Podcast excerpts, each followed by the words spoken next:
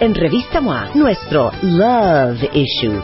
30 páginas para que salves tu relación de los hijos, el dinero, la falta de sexo, las heridas de la infancia y hasta la adicción al teléfono. Si ya no tienes salvación, también te decimos cómo salir corriendo. Además, ¿qué pasa en tu cerebro cuando ves porno? ¿Cuáles son los moteles más caros del mundo? ¿Y por qué siempre te enamoras de quien no te conviene? MOA Febrero. The Love Issue. 120 páginas de puro amor y sexo. The Beauty Effect Febrero. Desciframos el famoso Je ne sais quoi de las francesas que amamos y queremos replicar. Además, los pasos para lograr labios rojos perfectos sin quedar como el Joker. Tu piel refleja tus emociones. Descubre por qué. No quieres delatar tu edad. Empieza por las manos. Te decimos cómo cuidarlas. The Beauty Effect. La única revista 100% de belleza en México. Este mes en la revista Bebemundo volveré a dormir y su ombligo ¿Por qué llora tanto? Responderemos las 100 preguntas que todos los papás y mamás primerizos se hacen en el momento en el que su bebé llega a casa para darles paz. ¿Se va a la escuela sin nada en la panza? Descubre por qué el desayuno sí es la comida más importante del día. Nuevas secciones, más contenido. No te quedes sin ella. MD20107 al aire. Marca de baile en W. Marta de baile en W. Más temas, más especialistas. MD20107 Más y mejores cosas de qué hablar. 10 de la mañana, 10 de la mañana, 10 de la mañana. MD, solo por W Radio. 20107 Solo por W Radio. Al aire. Bueno, cuentavientes, participa Rebeca. Eh, espero que todos nos estén escuchando desde su super vacación y desde la playa, desde un pueblo mágico en México, desde eh, los Estados Unidos, Desde donde las sea. Europas, las Sudaméricas, Asia, in- eh, ¿qué me falta? Oceanía, África. Donde sea que estén, espero que nos estén escuchando. Y como todos estamos en la vacación, hoy preparamos este programa muy especial que es lo mejor de Marta de baile. ¿Estamos? Entonces, ustedes siéntense, relájense y disfruten esta muy buena edición que hizo Luz de lo mejor de lo mejor que hemos hecho. Lo mejor de Marta de Baile. Comenzamos. Bienvenidos a todos, muchas gracias por estar acá. A ver, los voy a presentar porque no tienen ustedes una idea los currículums. Primero voy a presentar al capitán Mario González Aguilera. No, pero ponme, ponme reverb porque quiero ver si me contratan para como la voz del avión. A ver. Capitán Mario González Aguilera, secretario general de la Asociación Sindical de Pilotos Aviadores de México, presidente colegiado de la Unión Nacional de Trabajadores. Es que termina así, ¿no? Comandante del Boeing 737 de Aeroméxico. Cuenta con una bitácora con 17.000 horas de vuelo. Y en febrero pasado tuvo el honor de transportar a su santidad, el Papa Francisco, a la ciudad de Morelia. ¡Claro que sí! ¡Cómo que no! ¡Un aplauso! Oigan, 300 líderes más influyentes de México, déjenme decirles. Eh, cumbre de Ginebra, cumbre de Turquía. Gran capitán Mario González. Bienvenido, Mario. Marta, O muchísimas sea, pero como tú gracias. eres el patrón de los pilotos. No, no, no, fui electo. Los, los pilotos votaron y, bueno, varios compañeros... Por eso eres el patrón de los pilotos. Ok. Ellos te escogieron como su, como su, Como como su pastor, general. como su pastor, Como tu líder. como su líder. Muy bien. Está con nosotros el capitán, música otra vez. Digo, fondo.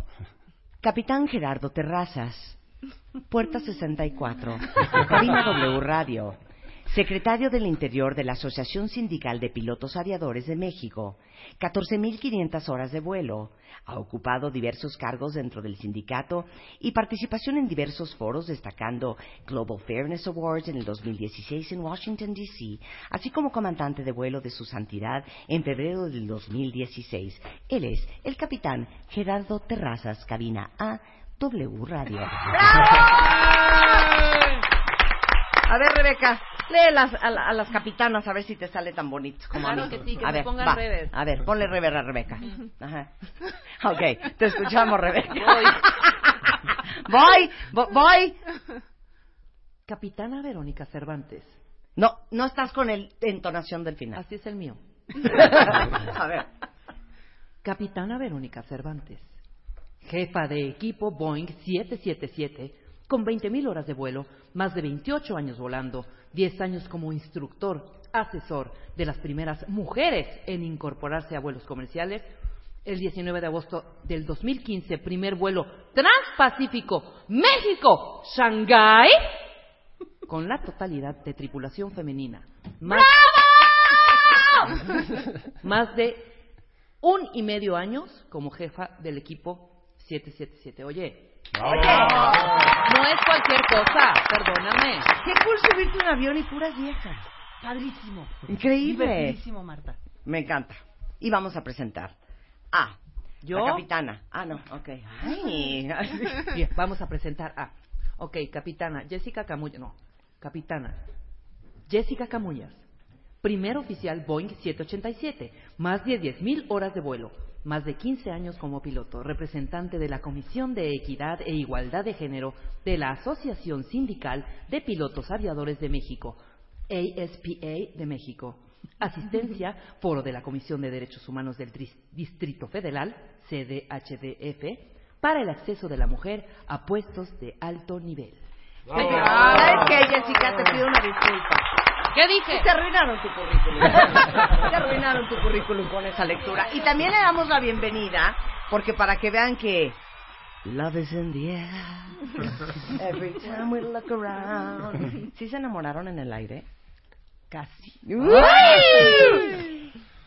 Está con nosotros el capitán jubilado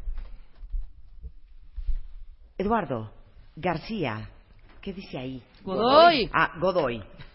Retirado hace dos años y medio, 39 años de servicio, 20.000 horas de vuelo. Ha volado el DC-9, el MD-80, el Boeing 737, el Boeing 757, el Boeing 767 y ha volado a Vero Cervantes, su mujer. ¡Claro! ¡Ay, qué bonito! Eso fue lo mejor. ¡Qué bonito! Bienvenidos a todos. Oigan, yo nada más quiero, la primera pregunta tiene que ser la obligada. O sea, ustedes cuando eran niños decían, Quiero ser piloto. quiero ser, quiero ser aeromoza. ¿O qué dijeron? No, no, fíjate que en mi caso no sé cuál sea la historia de cada quien. Pues yo quería ser turista. ¿Tú querías ser Sí, turista? Mi mamá me llevaba mucho al aeropuerto de la Ciudad de México y veíamos los aviones y a mí me encanta viajar. Dije, bueno, pues esto es. Hija, a mí me encanta viajar. No hay forma que te vuele un avión. Ni me interesa Sí, claro, aprender. Pero fue lo más cercano a poder hacer lo Eso que sí quería, que ¿no? sí. ¿Tú, Jessica? Yo, bueno, de niña no, no tenía idea que quería ser piloto. Fue hasta como la prepa, más o menos, que yo tuve claro que quería estudiar aviación. Aviación. Sí. No sobrecargo. No, nunca. Dijiste, oye, Sobrecargo no, tenía la idea. Yo tenía la idea armando de- toboganes y... Mario, Ahí también ya aproximadamente como en la preparatoria, uno de mis hermanos había intentado entrar a la escuela militar de aviación y desde ahí como que se me había... el perro, fue en- ¿eh? Y no lo aceptaron. no lo Entonces dije, voy yo. no, no, no. Entonces, posteriormente apliqué para la Escuela Militar de Aviación. Admiraba mucho a los cadetes. Me recuerdo mucho una, una anécdota. Estaba el Mundial de México 86 y era la inauguración y están ahí los cadetes así, todos con sus uniformes elegantes, padrísimos. Y, y los admiré desde entonces y cuando llega esta convocatoria de las escuelas militares, Sí. pues apliqué y afortunadamente me quedé y pues hoy aquí estamos, seguimos todavía volando con mucho gusto y sobre todo aprovechar el, el micrófono para Sí. agradecerte, la verdad es que padrísimo todo tu equipo, todo tu programa es, es interesantísimo. Y a nombre, así que debo aprovechar a nombre de la Asociación Sindical de Pilotos Aviadores, pues agradecerte esta oportunidad. Ay, Te voy a decir te porque- amo. No, ¡Deja te- fumar! En el avión. Eso vamos a empezar a, vamos a empezar a, a negociarlo, ¿no? No, sabes qué decirte, sobre todo porque tenemos la oportunidad en esta ocasión de, ¿cómo dices tú? De divertirnos, pero aclarar muchos mitos, porque Sí. hay muchos mitos en la aviación. Claro, claro, por supuesto, ¿no? Y para eso está. ¿Y saben qué quiero hacer, Mario? Sí. A ver si me conectas con una amistad. Quiero traer a- a- al de la torre de control. Ah, cuando uses Sí. tenemos Se me hace, muy buenos se me hace fuertísimo, ¿no? muy a ver. Eduardo, ¿cómo te nació a ti? Híjole, bueno, pues yo de niño eh, acompañaba a mi papá a que él se fuera de, de vuelo, o sea, de viaje, y yo lo que quería hacer era el cuate que manejaba el tractor que jalaba el avión. A mí ese cuate se me hacía, no sé, La neta. cinco o seis años. En esa época mi papá me dijo, bueno, imagínate lo que cuesta uno de esos aviones. Ahora, si tú chocas ese avión, imagínate la endrogada que te pones. Sí. Ahora imagínate que chocas un avión contra otro avión. Sí. La endrogadota que te... No, se me quitaron las ganas. Se me quitaron las ganas hasta, hasta después de, de, pues, una, un una, acercamiento fallido a la Escuela Superior de Ciencias Marinas y me, me, me volví sobrecargo. Dije, un año, un año voy a ser sobrecargo. Sí. Viajes y viejas. Sí. Este, y, y bueno, cuando vi de, de lo que se, traba- eh, se trataba eso de lo de volar aviones, dije, no, pues yo puedo hacer eso. Y ahí me, ahí, ahí me fui, ¿Y qué estuviste? 39 años. más o menos, sí. Wow. Te lo Toda juro que se me hace, se los juro, ahorita les Es voy a decir mi opinión. Todavía no sé su qué quiero hacer cuando sea grande. Ay, eres adorado. Oye, no doy crédito a su trabajo, ahorita les voy a decir por qué. A ver, mi queridísimo, este, es que no sé por qué estoy forzada a decirte Jorge, porque conozco un Jorge Terrazas, pero eres Gerardo. ¿Y a ti? Fíjate que en mi caso, Marta, ah, yo sí, fíjate, desde pequeño. Desde siempre, desde que me acuerdo, siempre tuve un interés personal por los aviones. Incluso trabajo mi papá siempre viajaba muchísimo por cuestiones eh, de diferentes proyectos y teníamos, viajaba mucho en avión y para mí lo mejor del viaje era subirme al avión y cuando llegaba al destino ya quería regresarme nuevamente porque el avión era lo que más me gustaba. Entonces, en mi caso particular, siempre desde muy, muy pequeño tuve esa, ese interés. Pero nada más les tengo que hacer una pregunta a los cinco. O sea, ¿no les dan, ahora sí que no le da, como dice Rebeca, la vasca, ganas de vomitar, Náuseas. náuseas, deshidratación, dolor de cabeza, mareo, falta Llevan de ya oxígeno un en el entrenamiento, cerebro? Marta, de años. Ya O sea, neta, porque yo creo que para muchos es un asco. Es asqueroso. Mira, pues yo sí tengo que confesar que a veces cuando voy de pasajera, antes más que ahora, ¿eh? me, me mareaba. Entre Sí, más atrás iba del sí. avión, más me mareaba. Pero ahora ya no. Ya nada. Ya. ¿Y no les da asco, ganas de vomitar, vasca? Mira, la- realmente te puedo decir, hablando como piloto, realmente la cabina es muy diferente Sí. a la cabina. Qué perra eres. No, no. de- Es que sí. la percepción es creen que van en diferente. primera, no tienen idea dónde van. Exacto. ¿Por? No, la- lo que pasa es que la percepción cambia completamente. Sí, yo me imagino, no es el mismo el que va en el coche, en, en la Cadillac, ¿verdad?, al volante, que el que viene en la cajuela escapando de vomitar. Sí, por supuesto. Inclusive tú, algunos pasajeros que tienen mucho miedo y que tienen alguna oportunidad de, de estar en la cabina alguna ocasión, Sí. realmente les cambia el panorama, ¿no? Las cosas se ven de un punto de vista muy, muy diferente. Entonces Claro. eso de náuseas, mareo y todo, No. pues evidentemente en la cabina no, no es así. No, Pues no está se igual siente. que como un coche, perdóname. si ¿Qué? yo vengo manejando mi auto, Sí. no, No me mareo en absoluto. Sí, sí, Pero si sí. viene alguien atrás, por ejemplo, con Marta, si yo vengo de Pues- copiloto de Marta, Sí. yo vengo con el vómito aquí. No, pues cómo maneja. Como nuestra amiga María. Sí, claro. Sí. Maneja Oigan, muy deportivamente. yo manejo muy deportivo. ¿Cuántas mujeres pilotos hay? En Aeroméxico 34. En total, lo que en, en las empresas que tenemos contrato colectivo son 74 compañeras. O sea, que- y cada, di- cada año se incrementa y se incrementa. Nunca me ha tocado un vuelo con una mujer. A mí sí. No. Fue la mejor experiencia de mi vida. No sabes qué Ay, bueno. Rebeca. ¿Qué Te voy a esta? decir una cosa. ¿Qué tal una- lambiscona? No, Fue la lo voy a mejor decir experiencia voy a de mi vida. ¿Y los hombres qué? francamente. Me lleva un piloto México-Cancún, que de verdad, perdón, quien, mm, me imagino que pues andaba de No era yo. putadón, ¿no? ¡Qué manera de resbalarse previo al... Hasta la cola tocó. Uno cree en esas cosas cuando uno va en el avión, ¿no? Primero, resbaló en la... pi- O sea, hizo- Cuando... A mí en mi momento ideal es cuando dicen...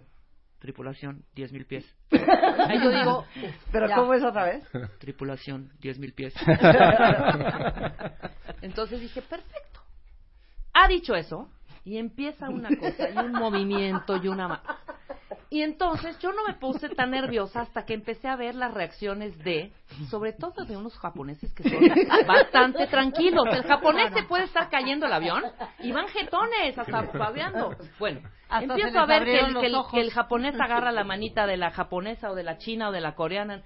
Un movimiento espantoso, horrendo. Entonces yo me pongo a ver la, la ventanita y dije, cuando yo ya veo clarito, Sí. ¿no? Ya pasó el rollo. Sí. Dicho y hecho.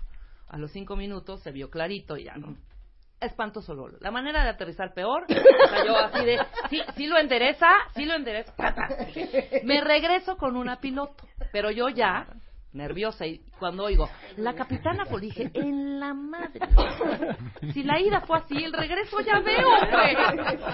No, el gen- mejor vuelo, o sea, yo de O verdad sea, los admiro. que son más delicadas. Más que nada te voy a decir que- cómo veo yo. Los pilotos son como los anestesiólogos, ¿sabes? ¿Cómo? En el momento que despiertas de la operación y ves, te vale madre el doctor, le besas la mano al anestesiólogo que te sacó.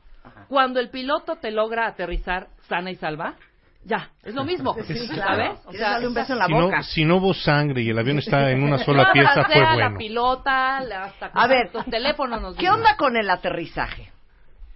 Pues mira, la Porque a verdad... veces le sale bien y a veces de veras.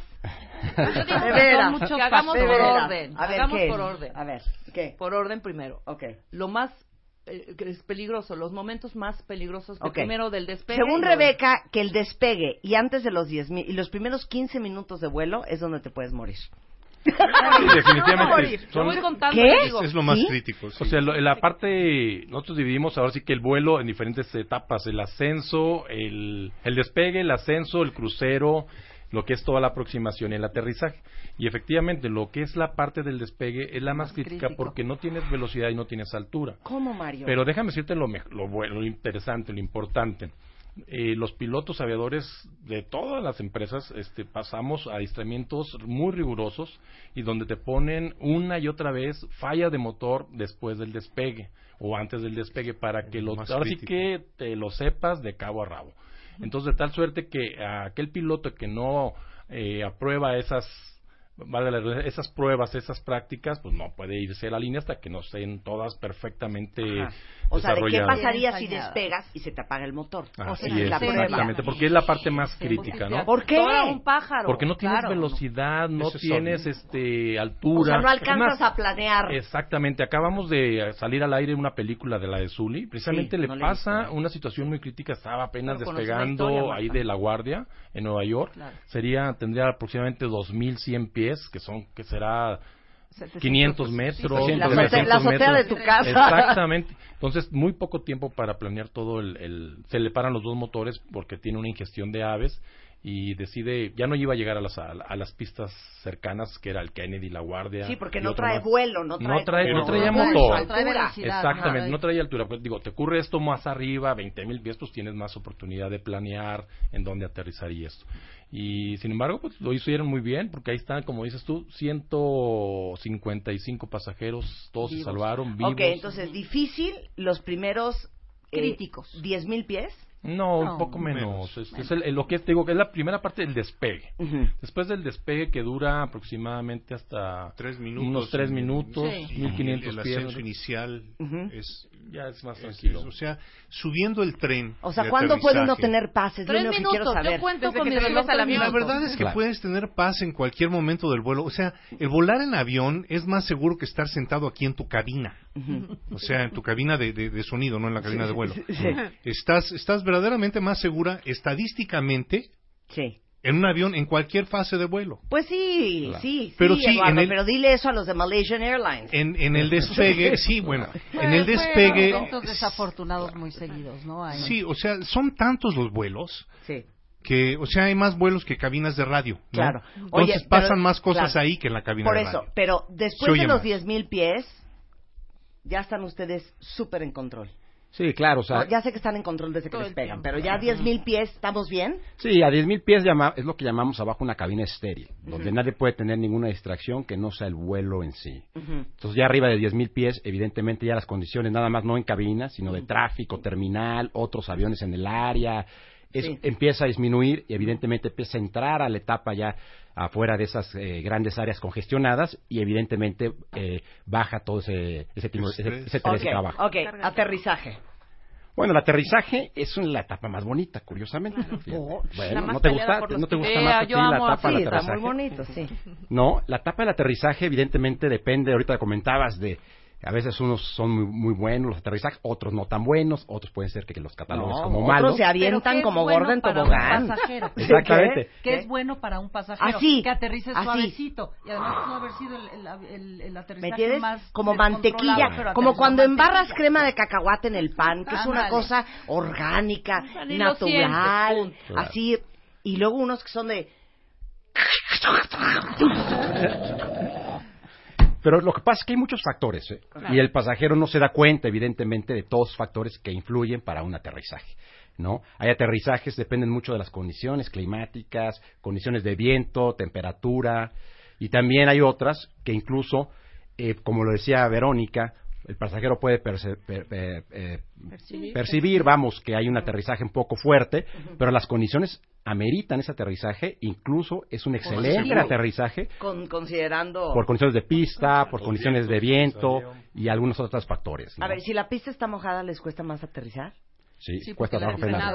Normalmente-. Frenar. Ahí, ahí es, es, o sea, es, es crítico el, el- el tener un, o sea, si tiene uno un aterrizaje muy suavecito, Suavecito. como el que te gusta, Sí. en una condición en donde tienes agua en la pista, puede ser hasta peligroso. Claro. O sea, te recomiendan que entres ahí con un Positivo. hundimiento de 300, 500 pies por minuto y sea positivo, ¿sí? Porque en el momento en que, en que, en que asientas el avión, ya tienes contacto y tienes, tienes más control del mismo sobre la pista. Cuando aterrizas muy suavecito, todavía el avión está medio volando cuando aterrizas. Exacto, y se te puede patinar. Y ahí es más fácil, pues sí, que, que si lo consideras así, que se te patine, ¿no? A ver, ¿qué, otra, ¿qué otro factor hace difícil el aterrizaje? Viento. El viento. Ok. Pero pues si ya están ahí pegados, ya casi. Fíjate que la otra es la elevación de los aeropuertos. Tú si te fijas, así como pasajero frecuente, la velocidad a la que aterrizas con respecto al terreno en un aeropuerto como la Ciudad de México es muy diferente, es mucho más rápida a nivel del mar. Al de Nueva York. Y evidentemente requieres más pista, requieres el avión aterriza mucho más rápido y son condiciones este eh, pues diferentes, un poco más complejas que En eh, México, que por decirte Nueva York. correcto, Nueva York es nivel del mar, Nivel del mar. México, bueno, pues tú sabes, son 7,300. Pero a 7300. nivel del Bogotá. mar, ¿qué? ¿Perdón? ¿Por el viento? Hay menos Hay aire. menos Lo aire. Lo que pasa es ralo que el el aire. el aire se... Haz de cuenta que el aire, la atmósfera, imagínatela no como aire, sino como si fueran este eh, cobijas, ¿no? Entonces tú te metes a tu cama y tienes ocho cobijas, ¿no? La de, cuando, cuando tú estás hasta abajo, pesan más las cobijas. Si tuvieras nada más, o sea, te, te- te acostaras tres cobijas arriba, pues, toma- o sea, pesaría menos.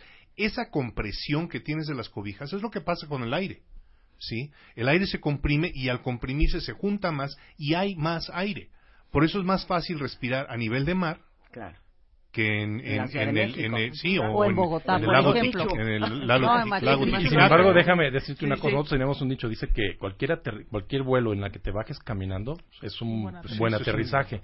Porque efectivamente con lo que decía Luis Gerardo. Cállate, Mario. No, es en serio. Es que déjame, déjame si decirte... usted viaja, baja en una sola pieza, fue un buen vuelo. Fue un buen vuelo, efectivamente, porque efectivamente todos los factores que ya se mencionaron son importantes. Muchas veces el pasaje califica todo el vuelo, todo, todo lo que se hizo por un aterrizaje suave. Pero en realidad no sabes eh, lo que se tuvo que hacer con, con evadiendo tormentas en la planeación, eh, el manejo del tráfico, los patrones de espera, o sea, todo eso. Entonces, sí, al final de cuentas también tratamos de lucirnos, ¿no? Efectivamente, Claro. para hacer un aterrizaje suave, a veces no se logra, pero como te digo, aquel aterrizaje en el que te bajes caminando es un muy buen vuelo. Oiga, nada más dígame una cosa, ¿no hacen concursos entre ustedes? Así de, Sí, claro. estoy bien ardido. El ego del ¿Por aviador. qué, El ego. Exacto. Porque fíjate que, que me han comentado que Verónica te aterriza muy bien. Y yo siempre es de panzazo. No hacen, no hacen como... ¿Cuál es el ego del piloto? Sí, claro. pues, Claro, es un ego. La verdad es que entre todos los aviadores, la fase, con tanto pasajeros como pilotos, estás buscando un aterrizaje, ¿no? En el caso de nosotros, los copilotos, que me deje el aterrizaje el capitán, ¿no? Ah, sí. O sea, sí, claro, es peleado. Entonces, pues es así como que el broche de oro del vuelo, ¿no? Porque el además, aterrizaje, sí. cómo salió. Porque Hasta además te van a juzgar, como dice Mario, todo un vuelo difícil y te van a juzgar por, por el aterrizaje. Sí, sí, sí. sí. Tuve un vuelo horrible, ¿no? Y tú vienes ahí rompiéndote todo y aterrizas y como dice Mario, es muy seguro, pero me juzgaron por el aterrizaje. Claro. Bueno, regresando del corte, todas las preguntas que tengan para nuestros pilotos y nuestras pilotas, capitanes y capitanas, primeros oficiales, háganlo en redes sociales, en Facebook y en Twitter. Hacemos una pausa y regresamos. Tenemos todavía hora y media más para seguir hablando con ellos. Cinco, no se vayan. Nosotros ya volvemos. Estás escuchando lo mejor de Marta de Baile. En Puente, en Puente, en Puente. Continuamos. Lo mejor de Marta de Baile. En Puente, Puente.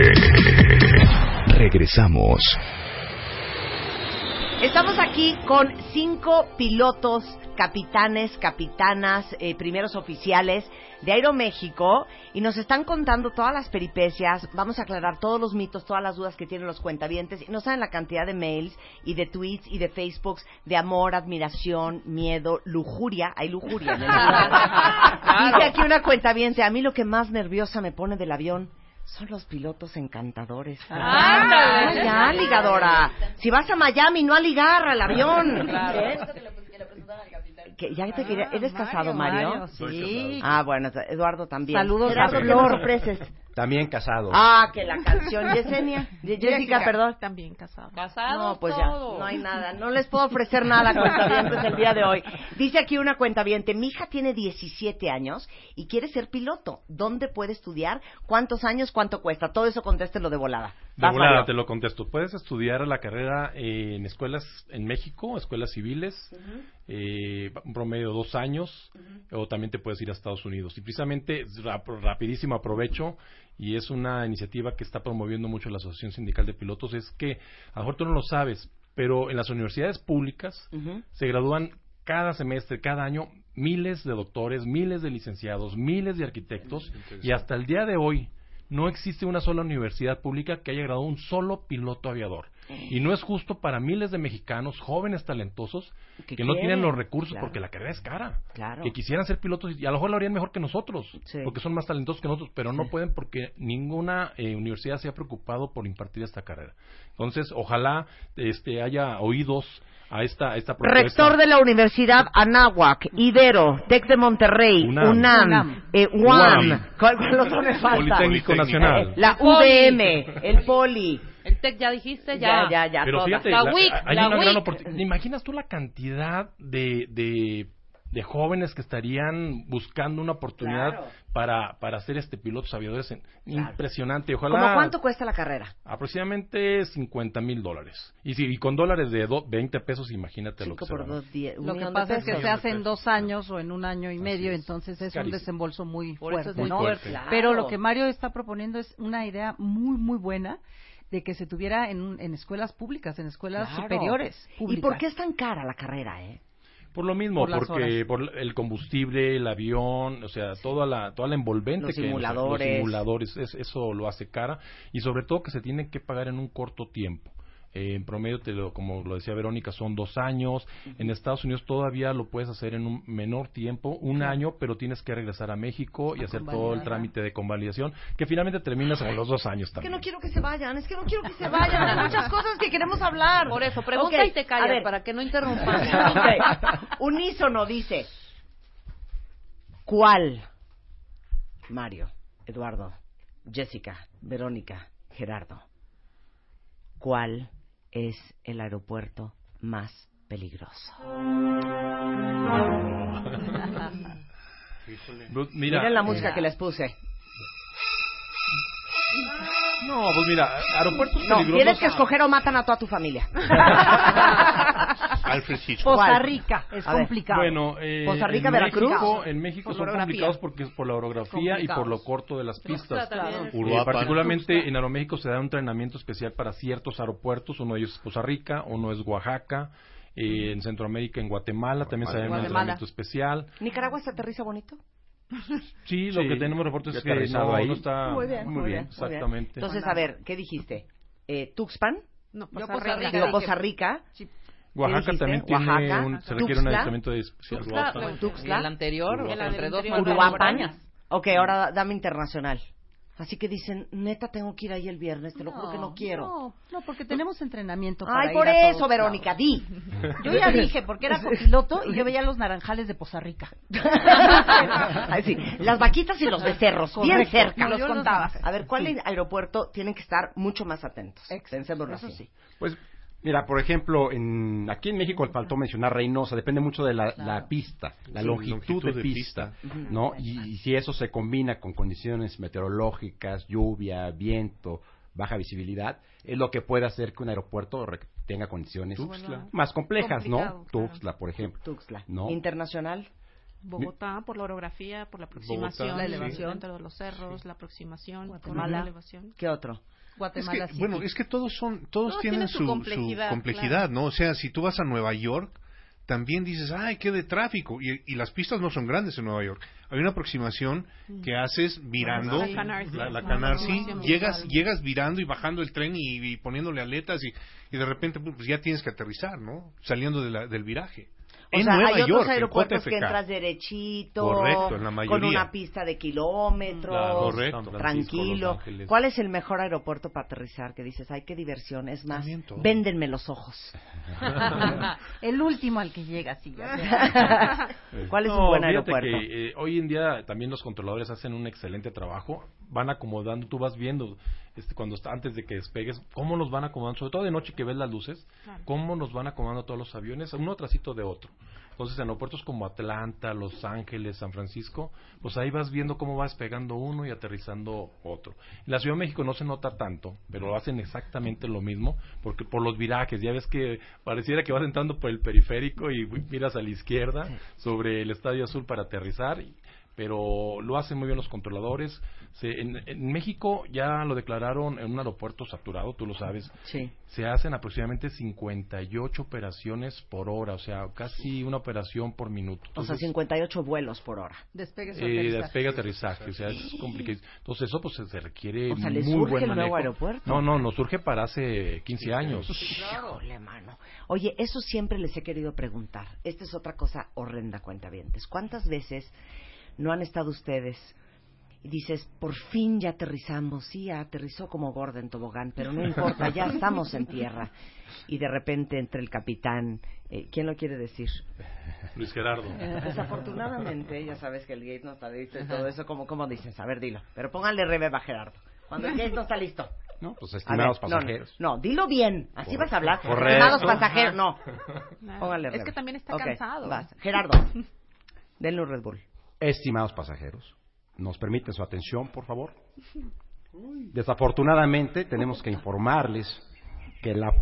Te ríes muchísimo, Marta. Ya cuando te dicen desafortunadamente, ya es cuando ya te llevó el diablo. No, desafortunadamente tenemos que informarles que nuestra puerta todavía se encuentra ocupada. Tan pronto tengamos información del tiempo en lo que hora. pueda estar disponible, se los haremos saber. Gracias por su comprensión. Y la realidad, fuera de este speech, Marta, fíjate, fuera de este speech, esto se ha vuelto evidentemente común en la Ciudad de México. Pero es ajeno a las aerolíneas, desafortunadamente. ¿eh? Y claro que las aerolíneas somos los que cargamos pues ese ese mal rato con los Claro, pasajeros, ¿no? porque yo lo primero que pienso, llegas a Nueva York y sale ese, ese, ese esa vocecita decirte eso, y yo odio al piloto. Y luego el otro día pensé, pero es que el piloto también ha de estar mentando madres. Yo pensaría, si yo fuera piloto, ponme rever. Estaría con la torre de control. A ver, haz la de torre de control, Mario. Eh, Aeroméxico 490, este, le informamos que no, pues, su puerta sigue ocupada. No te pases, hijo. O sea, venimos cinco horas de vuelo. Güey, ¿por qué no están listos y clarito quedamos cuando salí de la Ciudad de México? Eh, estamos saturados porque hubo mal tiempo por la mañana, seguimos todavía cargando demoras. Pues sí, güey, pero tú hubieras calculado que yo llegaba antes que Air China, güey. ¿Qué hace el chino ahí estacionado en el gate que es mío? Pásame aparte, a Rodríguez, pásame a Rodríguez. a Rodríguez, güey. Bajen al chinerío rápido, hijo. ¿Y qué quiere que haga? Yo ya me están pagando dos horas extra, ya me quiero ir también de aquí. Oye, Y pero sí tienes razón, Air Marta. China llegó primero y son 400 No, chinos en el Sí, avión. 400 migración. chinos. Y cada- y que cada no uno- pueden bajar su backpack de arriba de la Y cada, cada uno de esos pasajeros trae seis maletas. Claro, Además, pero sí. ustedes también mentan madres cuando les dicen que su gate no está listo. Te acostumbras. pero sí, ah, sí ya molesta. no se hagan los Claro, sí molesta. Oye, Pero vienes pueden decir, pero sí, si les dicen, oigan, no manchen. No, obvio No, no. no. No, no, no, porque Eso no es protocolo. pues, porque- No, que no, si tienen un estimado, que por qué, tal. Y Sí, pero no le pues, dices, oye, Puedes decirles, aeropuerto, pero ¿eh? ¿qué, qué solucionas? Pero les pueden decir o Sí, es, es muy decir. políticamente incorrecto. Es, es políticamente Es incorrecto. políticamente incorrecto. o sea, no le puedes decir. Pero, pero, y además les dices, ¿y qué arreglaste? Lo único que hiciste es sacar tu ira. Nada más. Vas Mira, a lograr que te pase Es como, la, es la como el que va O en sea, el tráfico aquí Ajá. en México. Sí, sí, sí. Pite y pite y pite y pite y pite. Y dices, bueno, ¿qué creen que con el pitar así Sí. se va a desaparecer el tráfico? O Si eso fuera, pues qué bueno, Claro. pero no es el caso. O los del metro. No por mucho ver el túnel va a llegar el metro más temprano. Correcto, sí, ándale, sí. Voltean voltean. No por ver mucho el túnel va a llegar el, el- metro más temprano, ahí están viendo. Sí, es- yo, yo sí entiendo porque sí ando en metro. ¿no? Oigan, entonces, si hay un protocolo, si hay un respeto con la torre de control, Claro. sí, no, no, no Por pueden supuesto. estar de llevados. Es No. trabajo. No, No es un, ¿qué onda, Johnny? ¿Estás de turno? Ahí voy, hijo, ahí voy. No. Aguántame, aguántame. Marta, hay una fraseología especial, una ¿Cómo? fraseología específica para hablar con ellos. Ok, perfecto, yo soy torre de control. Ve- Rever para, para, Pero para no ver. a poder sería decir- Ok, control terrestre, por Cor- ejemplo. control ¿no? El terrestre. Control terrestre. Y luego, Mejor que lo hagan ellos. que Ajá, ellos tienen- Eduardo, a ver, Eduardo, haz tú de eres torre de control a Vero. Y Vero. de- de Haz de micrófono. torre de control a Vero. a ver. Ah, bueno. Aeroméxico 001, le informamos que la puerta sigue ocupada, no tenemos estimado de salida. Y eh, control terrestre, el Aeroméxico 001. ¿Me podría decir a qué se debe este esta demora? Eso sí puedes preguntar, puedes preguntar. Hoy por la mañana tuvimos un temblor y se tuvo que aplicar el procedimiento y hasta que no se revisen las pistas no No, tenemos pero esto está muy fácil. A ver, Esperado háganlo tú. Aeroméxico Tú estás 001, arriba, Vero, tú estás en volando. cuanto tenga usted un estimado, Ajá. nos avisa. Bueno, tú estás no volando puedes y bueno, y, y Dios no lo quiera, pero va estimulación y viene atrás de ti otro que tiene que pasar primero que tú. Entonces la instru- Ah, bueno, tiene instrucción, la instrucción es, por ¿Viene ejemplo, uno atrás de ti? Sí. da la instrucción de que baje velocidad, de que se mueva hacia un lado. Claro. Si hay Y- un, y un eso, avión a ver en- cómo- en, cómo lo en hacen. emergencia, un avión con Ajá. prioridad. A ver, vas. Pero bien, Mario. Es que Aeroméxico tienes que ponerte en 001, personaje. vire al rumbo 270, descienda a 15.000 pies y va de, de- tiene por delante de usted, tiene por delante de usted un, un avión heavy de Air France para que mantenga su distancia. Lo tiene a la vista, está a las 12 de su posición. Aeroméxico 001, tenemos tráfico a la vista, descendemos unos 5.000 pies, viramos rumbo 270, pendientes con tráfico heavy. ¡Ay, ya quiero ser! ¡Ay, yo también! ¡Quiero decir eso! Lo dijo todo de memoria. Sí, sí, sí. ¿Sabes qué? Ay, Estás sí, ligando con el de la torre de control, Jessica. Eso no es profesional. Estás Es coqueteando. para que te deje pasar primero. Sí, muy bien, muy bien, muy bien. Otro momento insoportable de viajar. Vamos a tratar de entender la verdad detrás de estos incidentes. Pasajeros del vuelo 744 a Piedras Negras, Coahuila, saliendo por puerta 74, su vuelo está demorado hasta nuevo aviso. No, bueno. Ahí también los odiamos, queremos que lo sepan. Sí. ¿De quién es culpa? Depende qué pasó. A ver, Claro. ¿qué, ¿Qué pasó? Tú como pasajero nos vas a odiar, dice, porque dicen, estamos esperando la tripulación. La tripulación no viene de la casa, no es que me levanté, me desay estoy desayunando y espérenme tantito, ¿no? O sea, vienes de otro vuelo, simplemente tienes una secuencia. Si tu vuelo llegó demorado y estás esperando el otro avión, pues se va a demorar el vuelo. Entonces, la saturación del aeropuerto de México, el mal tiempo. Entonces, también tú traes una jornada. Lo que tú ya quieres también es terminar tu secuencia Y de vuelo digamos del que día. Piedras Negras está cerrado. ¿Para qué despegas si, si está cerrado por, por mal Claro. tiempo? Ok. O porque un avión o porque un avión se quedó en la pista o tuvo ponchó una Claro, llanta. Lo que pasa es que lo que Y todo el mundo piensa no es por intrigar, es Claro. claro, se no demoró el avión, ¿eh? Los pilotos no quieren. No, no, No, se se el avión porque traen un desmadre desde el vuelito en la mañana a Durango. Entonces todos van tardes, no están organizados, no hay lo que viene siendo su bitácora y entonces ya se les complicó y entonces ya los de las nueve de la noche que estamos en San Luis Potosí salimos a las once de la noche. Sí. El lunes, eso sí fue de verdad, se demoró el vuelo dos horas. Y entonces te dicen, desafortunadamente por saturación de tráfico en el Aeropuerto Internacional de la Ciudad de México, el vuelo está demorado. Calculamos salir 10.20. 10.15.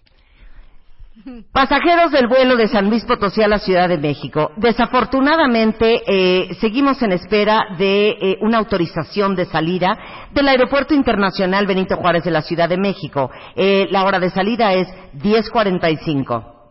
No, qué horror. Pasajero, ay, no sabes qué dice ya. pásenme un coche y me voy Y manejando. no, han- no han- nunca han inventado ¿Por qué es que se les va a acabar la gasolina cuando están en el aire y decir, ya, ya no traigo, ¿eh? Traigo ya lo mínimo. Y yo siento que American Airlines y China Airlines y los demás sí traen. Y yo no traigo.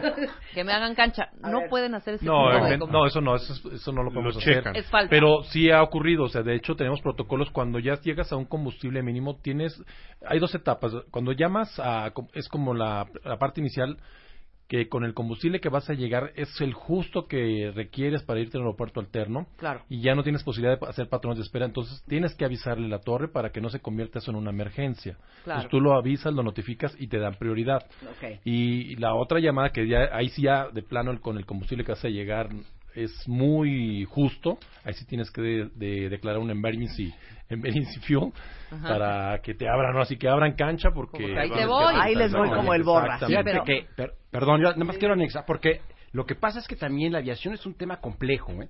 Y, y tiene muchos, muchos factores. Por eso es que las, hay a veces retrasos, demoras o cancelaciones. No depende de un solo factor. Son muchos. Tiempo, tráfico, infraestructura de aeropuertos, el mismo avión, el Siento mantenimiento. que todo es culpa de Air China. No, entonces realmente se juntan muchos y realmente a veces pasa eso, tripulaciones, los aviones están volando constantemente durante todo el, todo el día y evidentemente una demora pues acarrea un problema con el siguiente vuelo, entonces es complejo, no es tan sencillo, este, no son operaciones aisladas, vamos, ¿no?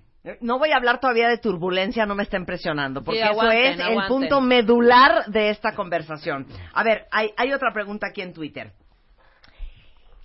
¿Qué es más seguro a la hora de que se apaga un motor? ¿Un avión, un Boeing 777, un Quetzalcoatl, un Dreamliner o un avionzuelo de... ¿Qué? Airiolitoral. pues sí. O uno de hélices. Porque todo el mundo te dice, ah, vas en uno de hélices, no te agobies, güey, esos aviones planean. Todos los aviones planean. Todos, todos. Todos los aviones planean por el ala. Eh, vaya, aviones comerciales mínimos son dos motores. O sea, se te va un motor, tienes el otro. Todos los aviones están diseñados para volar con un motor. Por eso lo que mencionaban hace rato, de la fase crítica del despegue, ¿no? O sea, te falla un motor, tienes el otro. Los aviones están diseñados a despegar en base a las condiciones climatológicas, el peso que tienes, carga, pasajeros, combustible. Con un motor eh, eres capaz de poder despegar y volar el avión. Pero- Entonces, pero, se te va el avión y... Puedes planear en un llanito y que veas un lugar sotototote para poder llegar, pero si estás eh, en estas circunstancias y hay 50 montañas, abajo una carretera y 80 edificios o lo que sea, pues ahí está más cañón. Claro, hay cosas complicadas y procedimientos que tenemos establecidos, como por ejemplo Aeroméxico que en el vuelo a Buenos Aires, que tenemos el cruce de los Andes. Es una fase muy complicada por elevación de los Andes. Ok. Sin embargo, aquí ya hay esta- eh, procedimientos establecidos. ¿En qué fase del vuelo estás cruzando los Andes? Si tienes una falla de motor o una despresurización, ¿hacia dónde te vas a dirigir? Eso ya está establecido. ¿A dónde te mueves? Conforme las millas que vas avanzando, hacia dónde vas a virar. Entonces, todos, todo ese tipo de miedos que tiene Sí, la gente, sí, o claro. sea, nosotros estamos adiestrados y ya todo está contemplado. Todo en el- la parte del vuelo, en un México-Nueva York, venimos analizando los eh, la meteorología de los aeropuertos alternos. Si tenemos Todo una falla. ¿dónde podemos ir? ¿Sabes qué? Eh, Miami está cerrado por mal tiempo. Bueno, Miami no es una opción. Vamos a buscar. Vámonos mándame, a mándame- Jálate para. Kentucky, hija. No, y, Claro. fíjate, y agregando, tam- agregando también a eso, Jessica, por ejemplo, los vuelos trasa- transatlánticos, los vuelos a- hacia Asia, que estás próxima, ahí nos estabas comentando Ah, aire. Ahorita. Nuestros aviones tienen, en Aeroméxico tienen autorización para volar con un solo motor hasta 210 minutos. Se está hablando de más de tres horas de vuelo, con un Oh, solo bien, motor. claro. Entonces, eso a los de Malaysian eso- Airlines. No, ahí fue otra, no, fue otra circunstancia, ahí no fue para un motor. Entonces, No, si te, llega a parar un motor a Sí. mitad del Atlántico, a mitad Sí. del Pacífico, tienes, o sea, puedes Planes volar de con, acción. tienes Hay plan un de motor acción. para llegar a cualquier, más, incluso hasta el aeropuerto vecino si así lo quisieras. Ok, ¿qué prefieren? ¿Volar sobre mar o volar sobre tierra? Yo lo mismo. Sí, No lo ves. es lo mismo, No lo ves. No es lo mismo aterrizar en el Triángulo de las Bermudas que en el Hudson. ¿Qué prefieren? O sea, Mira, yo prefiero volar sobre el mar. La, la vista es mucho más padre. ay, qué pesado. No, en serio, en serio. Pero no, mar o no. tierra. Realmente es que depende qué tierra, ¿verdad? Todo, toda una cadena montañosa también es muy bonito. El cruce de los Andes. que- Ok, que ¿qué es más difícil? es ¿Aterrizar sobre la marquesa o aterrizar sobre el Atlántico? Ahí amarizarías, pero Claro. ¿por qué estamos tan violentos? Pues es que ninguna, o sea, sí, ¿qué ninguna es de las- fácil, aterrizar en agua? No, es más fácil en el aeropuerto, ¿eh? No, ya sé. No, sí, bueno. Pero ¿qué es más fácil, aterrizar en agua en una emergencia o aterrizar en tierra? En tierra... Los dos son No, complicados. no, Los dos en tierra, arbustos, Sea lo- unas vacas, sea lo unos que, lo que- perritos, sin, sin aeropuerto, dices. sin aeropuerto. No, pues definitivamente es más es mejor en tierra. ¿En Por- tierra? Es Claro, mejor en sí. tierra. Eso Sí, incluso los manuales no lo dicen. el terreno Sí. también. ¿Qué es lo que pasa con el mar? En el mar, o sea, el oleaje, entonces es como Eso si... de que la vida es más sabrosa, sí también, es otra cosa. Entonces sí es más complicado en el mar, definitivamente. Aterrizar. Así es. No, Siempre... y en el mar vas a perder el avión. Se pierde. Bueno. Zuli no lo, Ah, claro. no lo perdió. ¿Y yo No, por? ¿Por? Bueno, pero no- Sí, Pierdes o sea, pierdes, pierdes la, la oper- o sea, ya no es operable el avión. Sería muy difícil volver a operar un avión que se cayó al mar. Como un celular que se te cae el excusado. Igual. Exacto. Idéntico, idéntico. Si se te cae en la pones tierra. a pues. ¿Por qué cuando uno va a una playa es un sangoloteo infernal? ¿Y qué tiene que ver el calor? Vamos a hablar de las turbulencias, de las bolsas de aire y vamos a hablar del momento más catastrófico de ahora sí nos vamos a dar todos en la madre. De ¿Y cómo lo resolvieron? Mario, ¿Cómo Jessica, Verónica y Gerardo. ¿Cuándo fue su día de Mayday, Mayday, Mayday? Regresando en W Radio. Estás escuchando lo mejor de Marta de Baile. En Puente, en Puente, en Puente. Continuamos. Lo mejor de Marta de Baile. En Puente, Puente. Regresamos.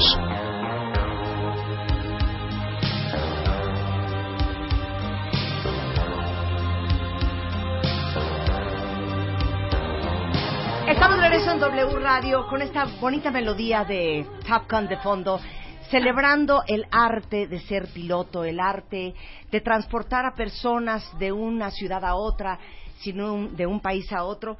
Pues más que nada sin matar a ninguno. El día de hoy están con nosotros eh, cinco grandes pilotos, el capitán Mario González, el capitán Gerardo Terrazas, la capitana Verónica Cervantes, la capitana Jessica Camuñas, el capitán Eduardo García y nuestro gordo que lo aventaron ahí. Qué mala onda. ¿Cómo se llama nuestro chiquito? Nuestro capitán Enrique. Oñate. ¿Cómo es?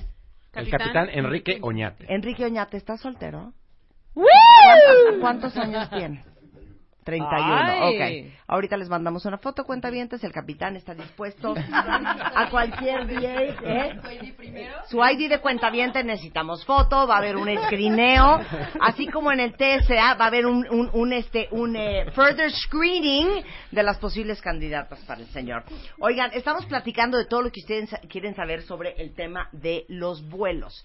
Y em, quiero hacerles una pregunta. Es muy fuerte la pregunta que les voy a hacer. ¿Por qué, en general, capitanes, primer oficial, el sobrecargo, la sobrecarga, anda molesta? ¿Vas, Mario? Pues mira, la, ¿Qué pasa la- con la esa realidad- división de no, tu no, no. recurso humano? Fíjate que qué buena pregunta se acaba acaba de salir porque eh, existe esa percepción en mucha gente. Nuestros compañeros sobrecargos es gente muy dedicada, son muchos años de trabajo. Por Eh, eso, Mario, por eso. Él quiere ser políticamente correcto. Ven, Enrique, dilo tú. no, la ¿Por verdad, qué? mira. ¿Por qué? No, es que es la verdad. Es que Muchas Mira, están de Yo las puedo entender. ¿eh? Déjame, yo A ver. es que te, de- tiene eh, que Yo haber una estaría del peor humor, ¿eh? Imagínate Igual, un no avión 160 pasajeros. Vas de México a Monterrey. Y luego otros la 100 vida. no, y se están atendiendo y haciendo su mejor esfuerzo, pero son seres humanos que también tienen una vida, tienen sus propios problemas y hacen su mejor esfuerzo. Y reciben una capacitación eh, muy especializada para atender a la gente. Efectivamente, se pudiera ser que haya un pasajero que sea más complicado su trato y que no tenga la habilidad para, para Pero atender. sabes que, Mario, Rebeca y yo somos gente bien agradable. Hay algunas muy, muy jetoncillas o jetoncillos. Otro, yo siempre tengo la ansiedad y me pongo, perdón, lo voy a hacer, aunque no lo vean, escuchen, me estoy poniendo el cigarro así. En la boca. Y caen como Sí. tres encima. Sí. Híjole, llegó con una actitud a decirme, ¿te puede? Le digo, sí, en este momento, claro que sí, pero O sea, no me pongo a discutir. Pero si no lo prendiste. No, eh, sí, le estoy diciendo, no está prendiendo, no importa, es protocolo y no puedes. no puedes traer un cigarro apagado en la boca. Y digo, bueno, ok. O sea, y siempre, y otros ¿Qué? les vale gorro. Y en otros he, me he ido igual, con el cigarro así. Y llegan y platicamos dos, tres cositas, algunos. Y luego a Marta, ¿te acuerdas cuando te hicieron la ceñita así de subimos al avión en Nueva York? Ah, no, en Las Vegas. Nos subimos como a las seis era el vuelo. Nos sentamos, estamos entrando y nos reconoce una sobrecargo. ¡Ay, Marta! El programa, Rebeca, las escucho. ¡Ay, Martita! Vienes ya con tus... Mi Marta histérica. Sí, yo Sí, no mi. Marta, claro que no. Si no todo. Sí, vienes, mira, vienes. Mi Marta, no. Sí, mira, ¿y esta qué le pasa? Oigan. ¿Cómo que vengo con.? Mira, yo, ¿Cómo? yo algo sí te quiero aclarar, Sí. bueno, les quiero aclarar, que eh, mucha gente pensamos que a los sobrecargos los contratan por bonitas y por bonitos, y no, o sea, los sobrecargos están ahí por seguridad. Claro. Esa es su mayor y principal Sí, función. o sea, no son meseros en el aire. No, correcto, No, en correcto. absoluto. Ahora, que se da un servicio, sí, sí se da un servicio a los pasajeros, es meramente cortesía. Y eh, lo que sí eh, quiero decir a favor del gremio de sobrecargos, todos son, deberían ser muy profesionales porque los cursos que toman son muy exhaustivos también y están adiestrados para resolver emergencias, más que para servirte una taza de café. Claro que también lo hacemos por cortesía, Marta, pero básicamente están por O sea, Pero bueno, estamos malentendiendo así, la profesión. Sin despegar, yo lo iba a O guardar. sea, no son es meseros que- en el aire como No, todo el mundo pero cree. claro que tienen que y tener colgadores de sacos que saben. No, son gente que sabe mucho y, Y que de cuates te van a colgar el saco. Correcto. Ahora, están ahí, han pasado exámenes y llevan también. La, la profesión de piloto es una profesión, como decía Mario, muy auditada, porque a cada rato nos están haciendo exámenes, a cada rato nos mandan al simulador. Y lo que sí te puedo decir, ahora volviendo hacia los pilotos, que la gente que tenga miedo debe estar muy tranquila cuando vuela con pilotos mexicanos de cualquier aerolínea, y me atrevo a decirlo porque en la quiebra de Aeroméxico 1988 yo fui piloto de Panam, de Pan American, yo me iba a hacer a Nueva York, de hecho, y estamos a la altura de cualquiera. Y los protocolos de seguridad que tenemos las aerolíneas mexicanas están a la Están altura, cañonas, ¿eh? a la altura y mejor que cualquier otro protocolo, y me atrevo a decirlo. aplauso, bravo. bravo, muchachos. El orgullo, lo nuestro, lo mexicano. Pues sí. Oigan, díganme una cosa. Eh, ya la turbulencia, Marta. Ya, ya no la tiempo. turbulencia. Sí, ya. ok. Necesito la música para inspirarme. Ok.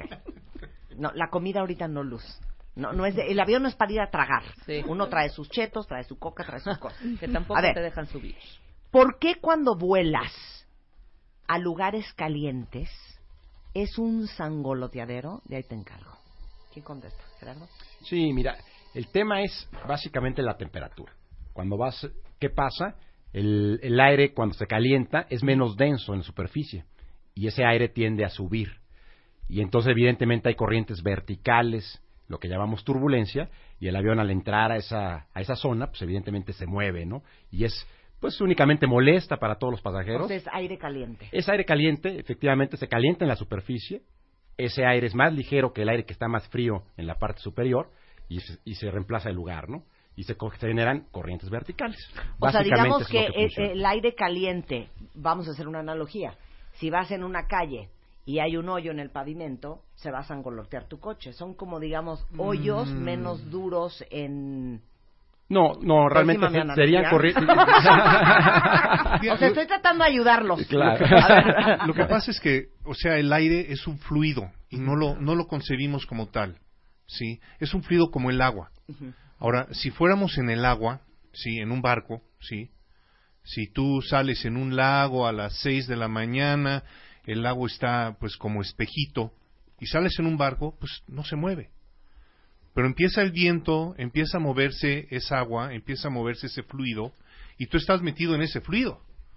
Entonces lo mismo pasa con el avión. El avión va dentro de ese fluido que es el aire. Pero por más angoloteo, Claro. el más fue hasta que se No, te no, cae todavía tu- no vamos en Pero- turbulencia. no, es eso. No, vamos en una caliente. vez, falta en poquito, yo ya quiero saber. Expliquen la turbulencia me bien como Dios manda. Pues es- ese ¿Qué es una fluido, ese aire? ese aire se mueve y el aire, el, el- el avión se mueve de- dentro de ese aire. Nuevamente, si fuera agua, que es más fácil verlo porque el agua la ves, ¿no? El agua tiene, tienes una manera de, de, pues de que estás viendo el agua, ¿no? El aire no lo ves. A veces ves los efectos que, pues hay una tolvanera y bien, ves, ves, ves que viene, viene soplando dentro de, de, de, de la atmósfera, viene partículas que se están moviendo. Cuando está nevando, ves cómo se mueve esa nieve. Pero aunque no lo veas, el aire está ahí y sigue siendo el mismo fluido, como si fuera agua. Si está picado el mar y tú te vas en un barco al mar, pues se mueve. Si está picado el aire y vas a volar, también se mueve. ¿Cero se ponen nerviosos? No, hay momentos de estrés definitivamente, pero es para estar alerta, ¿no? Pero todo tenemos un entrenamiento exhaustivo. ¿Cuánto se doblan las alas?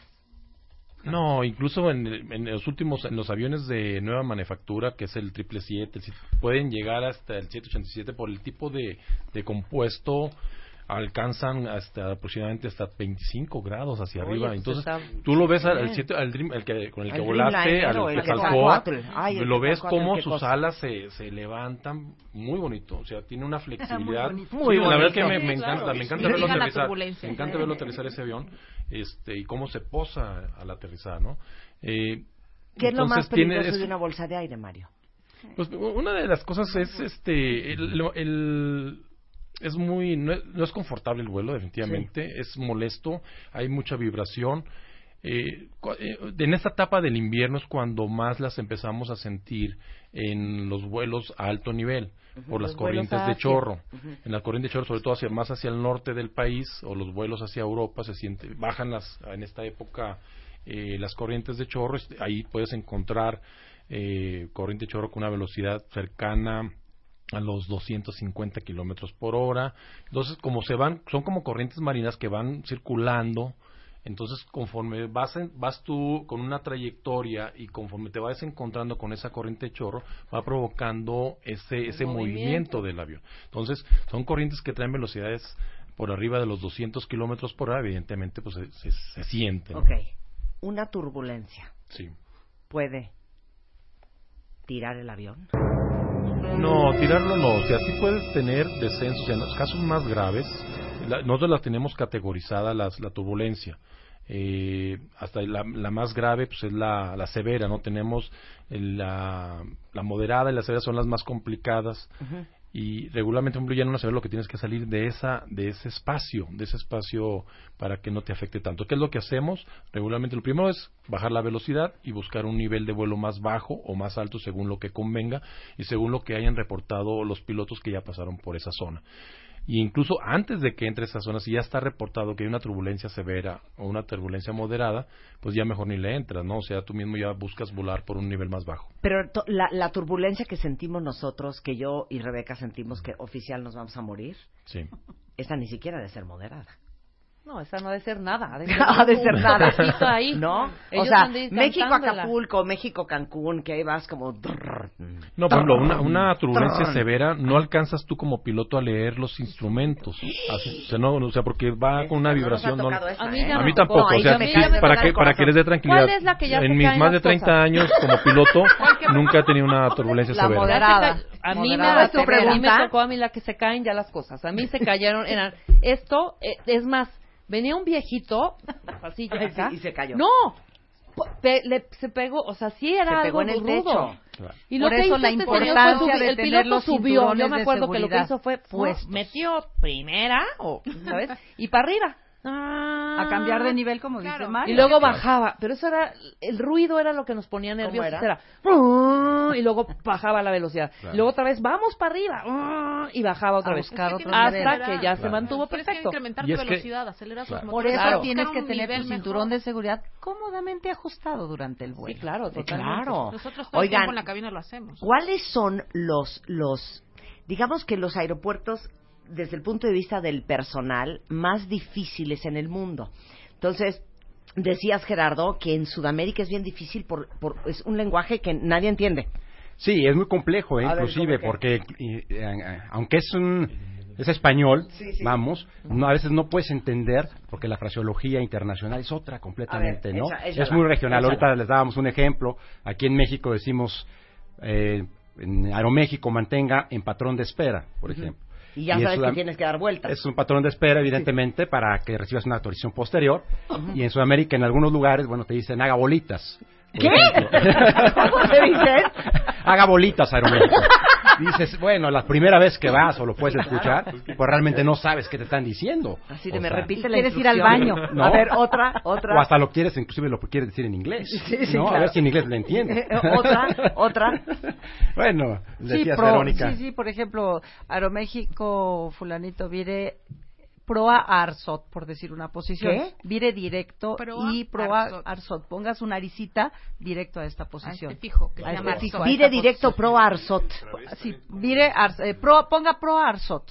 Ponga proa arsot, bueno, en el que fuera yo barco, claro, es un es un transporte. ¿Y cómo lo dirías normalmente? Vire directo a. O Aeroméxico- vuele directo Aeroméxico al punto 025, tal. Vire directo a Arsot, desciende a unos 5.000 pies. Entonces ellos, Aeroméxico, Ok, Pro Arsot. y luego, obviamente todos tienen que hablar perfecto inglés. No, pero los brasileños no, porque cuando vas a Sao Paulo, pero quieres que te hablen en, en, no Claro. sé, en, Pero en ¿cómo es? portuñol A ver, o en ¿cómo es? algo. No, ¿Cómo no, es? es que no se les entiende, Marta. Verdaderamente no se les entiende. Entonces, yo lo que hago, por ejemplo, les hablo en inglés como si fuera idiota. Ajá.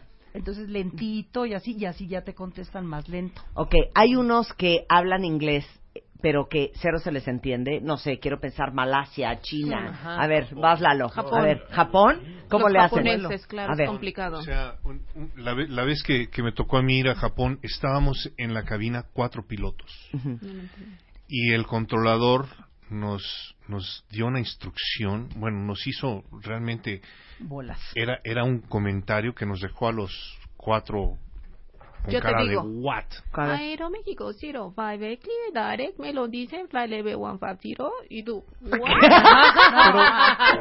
Jessy, pero, A ver, otra vez. Otra vez, Jessica, vas, vas, vas, vas. vas. Aeroméxico 057 clear direct, me lo dicen to fly level 150. Pero, pero Jessica, esa, esa te la esperas. Este cuate nos decía, Arome- Aeroméxico Pfizer, Spe- Spewadria. Spewadria. Ajá. Este, a ver, le agarraron.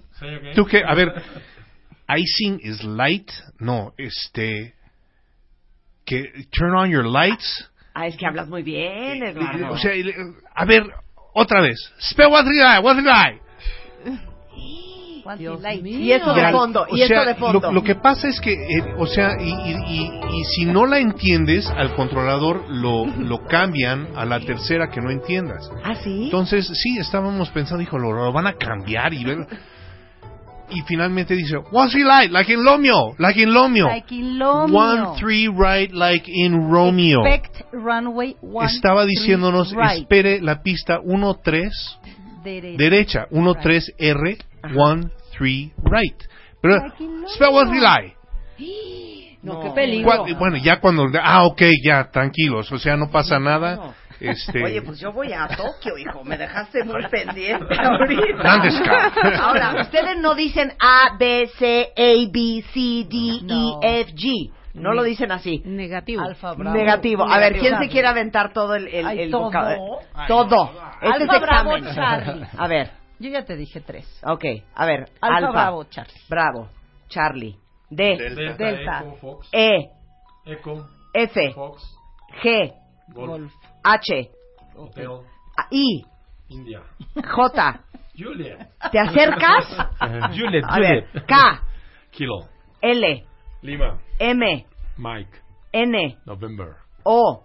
Oscar. P. Papa. Q. Quebec. R. Lomio. Romeo. Romeo. Romeo. Romeo. Romeo. Es de Roma, ¿no? S. Sierra, T. Tango, U. Uniform, V. Victor, X. X-Ray, Z. Zulu, W. Whisky, Y. Yankee. Entonces, a ver, den una instrucción Ahí te en va una este explicación, por ejemplo, en el vas, cruce Jessica. del Atlántico, Jessica es ¿no? medio como piloto actriz, ¿eh? A ver, Me gusta el drama. a ver, va, da una instrucción. Este, por ejemplo, una comunicación con el Atlántico con una frecuencia HF, dices Tokyo Radio, Aeroméxico, HF es una frecuencia de alta alta frecuencia. frecuencia. Ok. Entonces, Dice, Tokyo Radio, Aeroméxico 057, we're, um, cell call, our cell call check is in Fox Lima, Golf Papa, our registration number, November 906 Alpha Mike. Entonces, es cuando utilizas ese vocabulario. ¡Ay, yo quiero hacerlo también! Alpha Quebec, running down. No, en los rodajes, en los rodajes, instrucciones de las eh, de la torre de control. Vire por la izquierda, rode por Quebec, Alfa mantenga antes de Sierra 5 y contacte torre 118.9. Entonces, para no dijo dijo B o dijo C, entonces Pero en un es Bravo examen de Charlie. aviación les hacen este examen del alfabeto Es que fonético esto es, mundial. esto es Muy de diario, o sea, te lo es. tienes que aprender, esto Sí, es es lo del que diario. Y diario. los, los hoteles también. En, lo- en los hoteles también lo utilizan, es el... el- Reservaciones, el- para las reservaciones, reservación. ya lo conocen, es el alfabeto fonético internacional. Claro. Es Oiga, nomás una última pregunta. Si no apagamos el celular, ¿nos vamos a morir? La neta. Sí. sí, de todas maneras te vas a morir, tarde o temprano.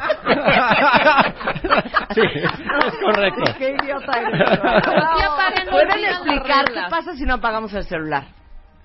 Si no lo ponemos en modo de avión. En modo de avión. A ver. No, mira, ya hoy en día, hoy en día todos los aviones hay kilómetros de cables desde la cabina de pilotos hasta la parte, la cola del avión que es el empenaje para controlar. Entonces, hoy los aviones modernos son llaman fly by wire. Entonces, pudiera ocurrir eh, lo que han explicado los ingenieros que se generen campos magnéticos Claro. que provoquen una señal equivocada. Entonces, los aviones son tan seguros que en caso de que reciba una, una señal equivocada, se desconecta ese instrumento. Entonces, lo que no queremos precisamente que se, en el vuelo que se estén desconectando eh, algún navegador, al- algún tipo de... O sea, de- no hay necesidad de que salga el piloto. A ver, ¿quién tiene prendido el celular? y seguro te voy a decir quién. Marta. Marta, estamos, de verdad, me da una angustia. Ya está, ya casi, casi despegando, ya empezamos. Y Marta, y yo, apaga eso. No pasa nada, güey, yo lo voy a apagar. güey. Me, me choca, Eso es odio. Nunca he visto que alguien Es irreverente. Oiga, nada más, ¿puedo una más? Nunca. ¿Puedo, una más? ¿Puedo una más? ¿Puedo una más? ¿Puedo una más? Horrible. el teléfono al pasajero de junto. Qué ¿Sí? bueno, hizo bien. Bien, sí, sí. Muy bien, es para que se pongan pesados, ¿eh? No, no. Odio eso. Esta es ¿eh? otra, esta es otra y con esta nos vamos a despedir. Thank you for choosing the Baile Airlines. Enjoy your flight. Fly me to Ah, the claro. moon. Let me play among the stars. Estás escuchando lo mejor de Marta de Baile. En Puente, en Puente, en Puente. Continuamos. Los mejores ambientes para tu casa están en Viva Bonito de Liverpool. Encuentra en exclusiva la nueva línea de productos Marta de Baile Home con todo lo que necesitas para decorar tu casa. Vajillas, cubiertos, cojines, cristalería, manteles y decoración inspirada y creada por Marta para los que aman vivir bonito. Liverpool es parte de mi vida.